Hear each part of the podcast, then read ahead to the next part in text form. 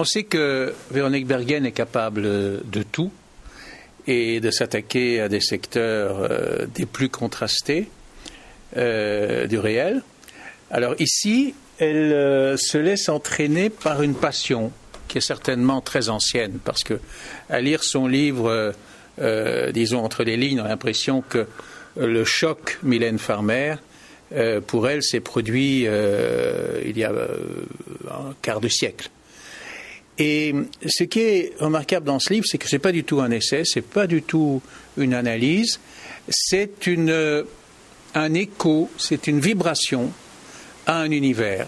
Je ne suis pas très versé dans le monde de Mylène Farmer, mais je sais de réputation que d'abord c'est quelqu'un qui soigne énormément ses vidéos, par exemple, qui sont très très très élaborées sur le plan visuel, sur le plan euh, même cinématographique, qu'elle joue énormément sur la fantasmatique, et une fantasmatique à laquelle euh, Véronique Bergen, visiblement, est extrêmement sensible.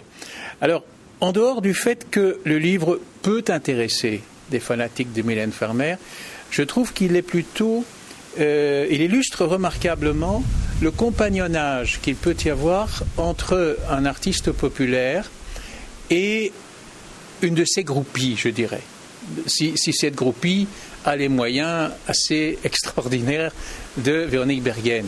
Euh, je pense que le propre de la, chanson, c'est qu'elle nous pénètre dans notre vie quotidienne, euh, qu'elle nous aide à vivre, qu'elle ponctue des moments de l'existence, tant de souvenirs sont véritablement inscrits dans la mémoire par le fait qu'ils sont associés à des chansons, euh, dans le cas de, Palmer, c'est pas seulement Farmer, c'est pas seulement des chansons, c'est des images, c'est aussi des fantasmes concrétisés.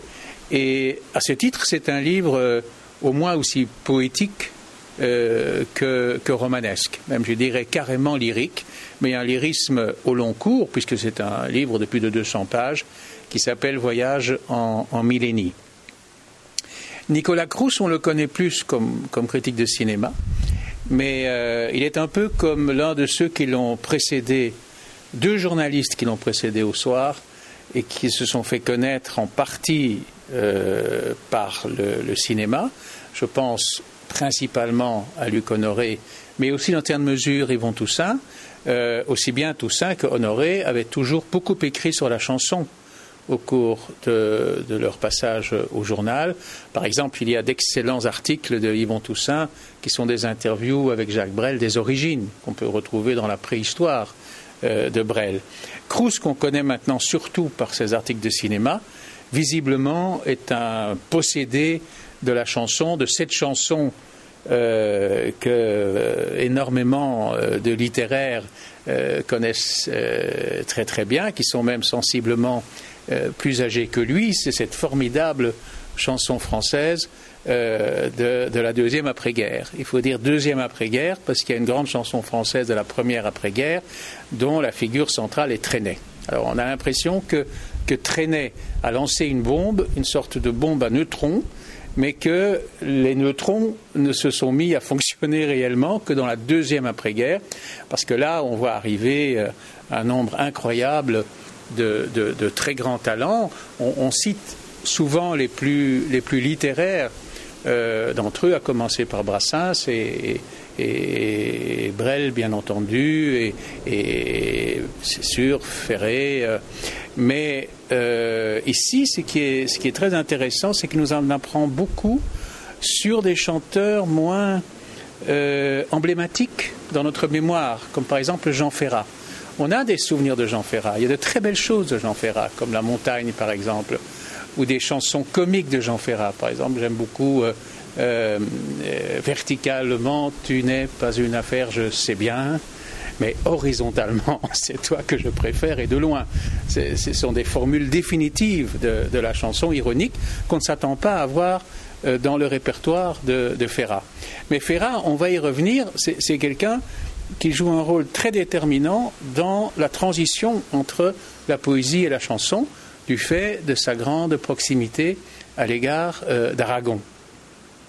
Alors il montre aussi à quel point euh, tous ces artistes, que ce soit Montand, que ce soit Reggiani, dans leur cas, qui sont des Italiens euh, qui ont dû fuir le fascisme italien, qu'il y en a un bon nombre qui, qui sont en fait des, survivants de la Shoah, comme Juliette Gréco par exemple, et que ce sont des, des artistes qui ont vécu l'époque. en tant qu'homme d'une manière extrêmement intense et qui alors, à la différence d'écrivains euh, qui se sont entièrement immergés dans la tragédie de l'histoire, sont, parvenus à une espèce de peut-être de sublimation, en tout cas d'une forme de rédemption par euh, la présence poétique. Euh, autant d'ailleurs que par l'expression poétique. Parce qu'il y a aussi des choses intéressantes à constater, c'est qu'il y a des chansons dont la plupart des cas, en tout cas pour ceux qui nous concernent ici, ils sont les auteurs à la fois des paroles et de la musique, mais dans certains cas, ils n'ont fait que, les paroles, entre guillemets, mais parfois aussi que la musique, ce qui est tout à fait étonnant. Et ça n'empêche que leurs paroliers sont tellement entrés dans leur univers propre qu'on ne voit plus la différence. Quelque chose de très significatif chez, chez Aznavour, par exemple, qui est le, plus grand producteur euh, de tous, en, disons en quantité, sinon sinon en, qualité. Et, et raconte ça avec euh, énormément d'enthousiasme, de, sympathie, d'érudition. C'est un livre qui est bourré euh, d'informations, des choses précises sur des dates, sur des euh, premiers enregistrements, sur la manière dont, des, artistes ont débuté, souvent dans les petites dans les petits cabarets parisiens des, années 50. Il y a le fameux épisode ou par exemple euh, euh, Juliette Gréco qui est à la recherche euh, de textes et qui d'ailleurs au départ ne se voulait pas précisément chanteuse. D'ailleurs, elle a été comédienne sans trop le savoir, chanteuse pareillement, mais quelqu'un qui avait cru en elle, ça on le sait très bien, c'était Jean-Paul Sartre, et qu'un jour elle a interrogé Sartre et, elle lui a dit oui mais enfin qu'est-ce que je pourrais bien chanter? Et, et Sartre l'a dit viens me voir je vais te montrer.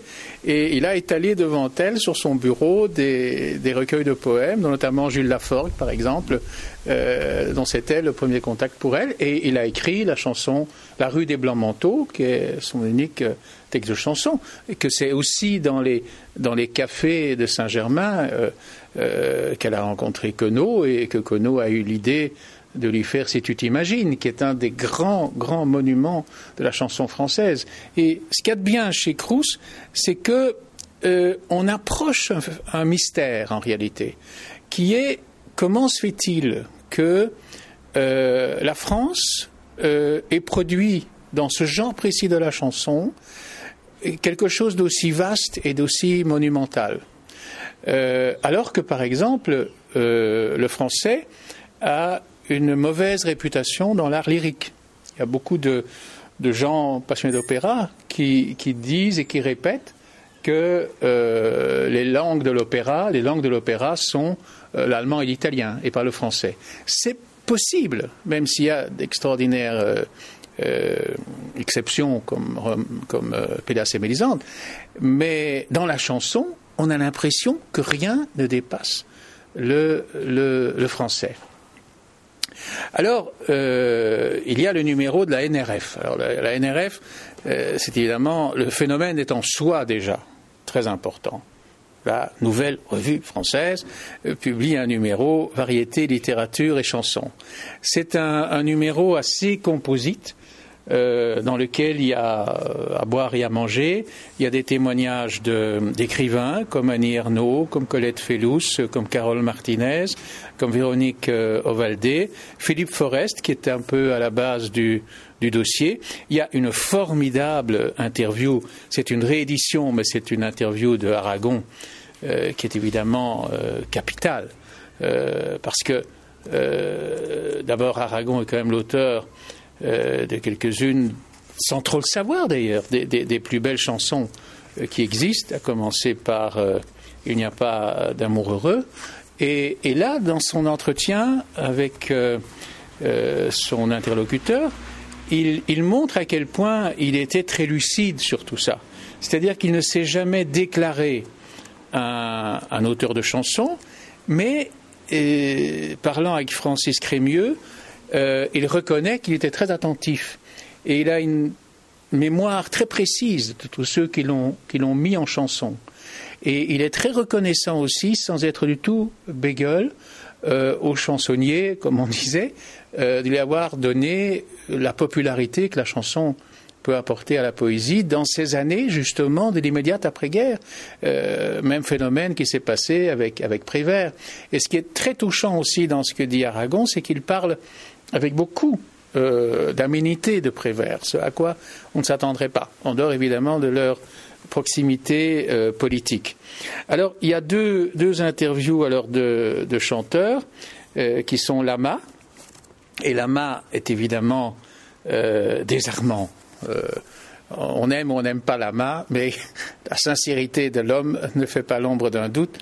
Et il dit par exemple qu'il y a un poème de, de Musset, qui est connu d'ailleurs, s'appelle Tristesse, et qu'il aurait volontiers mis en musique, mais qu'il lui arrive, dit-il, de réciter en fin de récital. C'est donc le poème qui dit euh, J'ai perdu ma force et ma vie, et mes amis et ma gaieté. J'ai perdu jusqu'à la fierté qui faisait croire à mon génie. Quand j'ai connu la vérité, j'ai cru que c'était une amie. Quand je l'ai comprise et sentie, j'en étais déjà dégoûté.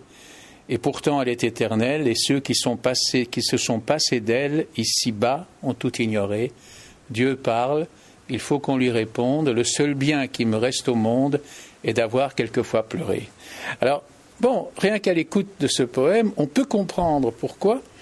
Euh, c'est la chanson qui convient à la mise en musique, parce que dans, une chanson, euh, chaque syllabe correspond à une note, et une note bien nette, bien sèche, ce qui n'est pas du tout le rapport de la mélodie à la langue, euh, par exemple dans le leader où, on peut se permettre des variations, euh, euh, on peut jouer sur des, sur des sons complexes comme des diphtongues, etc. Le, côté précis, net, découpé du français correspond au côté, euh, disons, arithmétique de, la, de, la, de la musique elle-même. Et il y a aussi donc un autre grand tempérament qui est, qui est. Et dans les deux cas, on sent qu'ils sont totalement, totalement imprégnés de, littérature euh, tous les deux.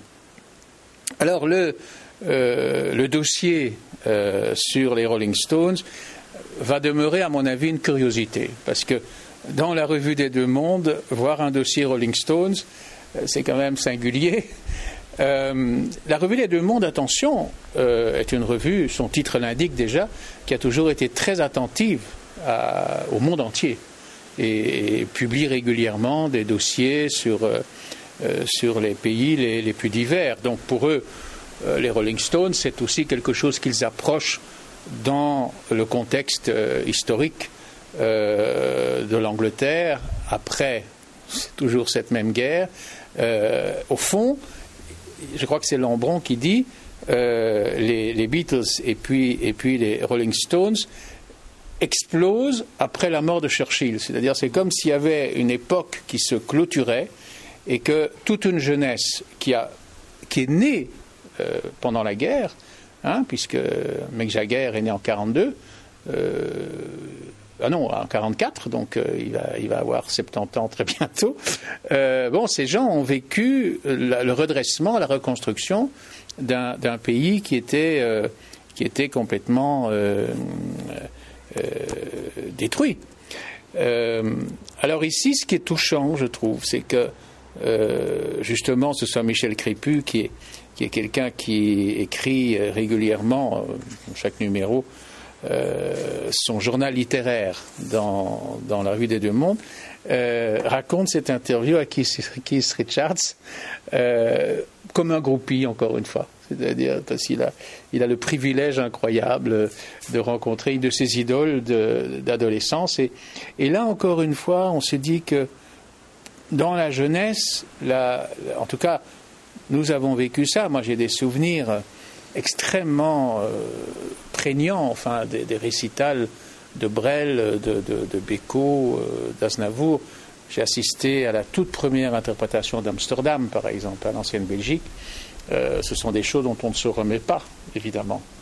Euh, la présence d'Aznavour en scène est quelque chose qui, qui m'a toujours sidéré, parce que pour moi, Aznavour c'est un artiste complet qui est aussi un gigantesque comédien. Alors, il faut savoir que maintenant, on dispose des œuvres complètes de chansons d'Aznavour. Ça compte la bagatelle de 947 pages. Il y a 500 chansons, parmi lesquelles quelques-unes qui sont parmi les plus célèbres du répertoire français. Et j'ai eu beaucoup de, chance parce que j'ai rencontré, j'ai interviewé euh, euh, Aznavour deux fois. Et j'ai deux souvenirs très touchants de lui, même trois. Euh, le premier, c'est qu'il aimait, il a toujours beaucoup aimé la Belgique parce qu'il était très lié à Annie Cordy. Euh, C'était sa, grande amie et euh, il l'avait rencontrée euh, quand il était tout jeune et qu'elle s'appelait encore Annie Koroman. Mais il considérait vraiment Cordy comme une grande, grande consoeur professionnelle. Alors il y a aussi ce, souvenir au Festival de Cannes. Il était membre du jury. Et un matin, euh, j'arrive à une vision de film qui se déroulait pour la presse à 8 heures du matin dans la grande salle. Dans une loge, je vois Aznavour. Alors, euh, comme il était membre du jury et qu'on ne voyait jamais les membres du jury, euh, je, je m'approche de lui, je lui dis Mais qu'est-ce que vous faites là? Et il me dit Moi, j'ai découvert le cinéma tout gamin, euh, à la place Clichy. On allait devant des immenses écrans. Je croyais que c'est, je vais me satisfaire, moi, de regarder un film en vidéo ou dans une petite salle quand je peux le voir sur le grand écran du, palais du, casino.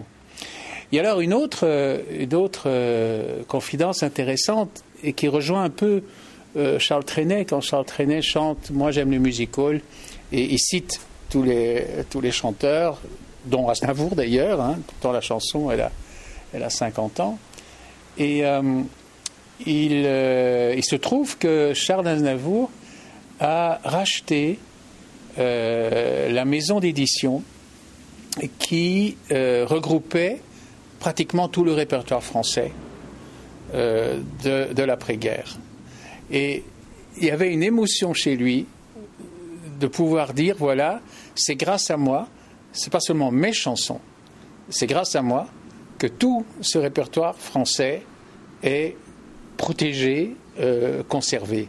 Et ça, je trouve que c'est très beau parce que on a l'impression que ces gens ont un respect euh, de leur métier extraordinaire. Il faut dire aussi que ce sont des gens qui prennent des risques énormes. C'est autre chose d'être devant une salle de 1000 personnes et d'être euh, devant un micro pour chanter une chanson que d'écrire un poème euh, dans sa soupente. Alors, euh, je voudrais quand même terminer par une chanson d'Aznavour qui tient bien la route, même sans musique. Avant que de sourire, nous quittons l'enfance, avant que de savoir, la jeunesse s'enfuit. Cela semble si court qu'on est tout surpris qu'avant que de comprendre, on quitte l'existence. Lorsque l'on tient entre ses mains cette richesse, avoir vingt ans, des lendemains pleins de promesses, quand l'amour sur nous se penche pour nous offrir ses nuits blanches, lorsque l'on voit loin devant soi rire la vie, broder d'espoir, riche de joie et de folie, il faut boire jusqu'à l'ivresse sa jeunesse. Car tous les instants de nos vingt ans nous sont comptés, et jamais plus le temps perdu ne nous fait face, il passe. Souvent en vain, on tend les mains et l'on regrette. Il est trop tard sur son chemin, rien ne l'arrête. On ne peut garder sans cesse sa jeunesse. Peut-on dire une chose si importante de manière aussi impressionnante?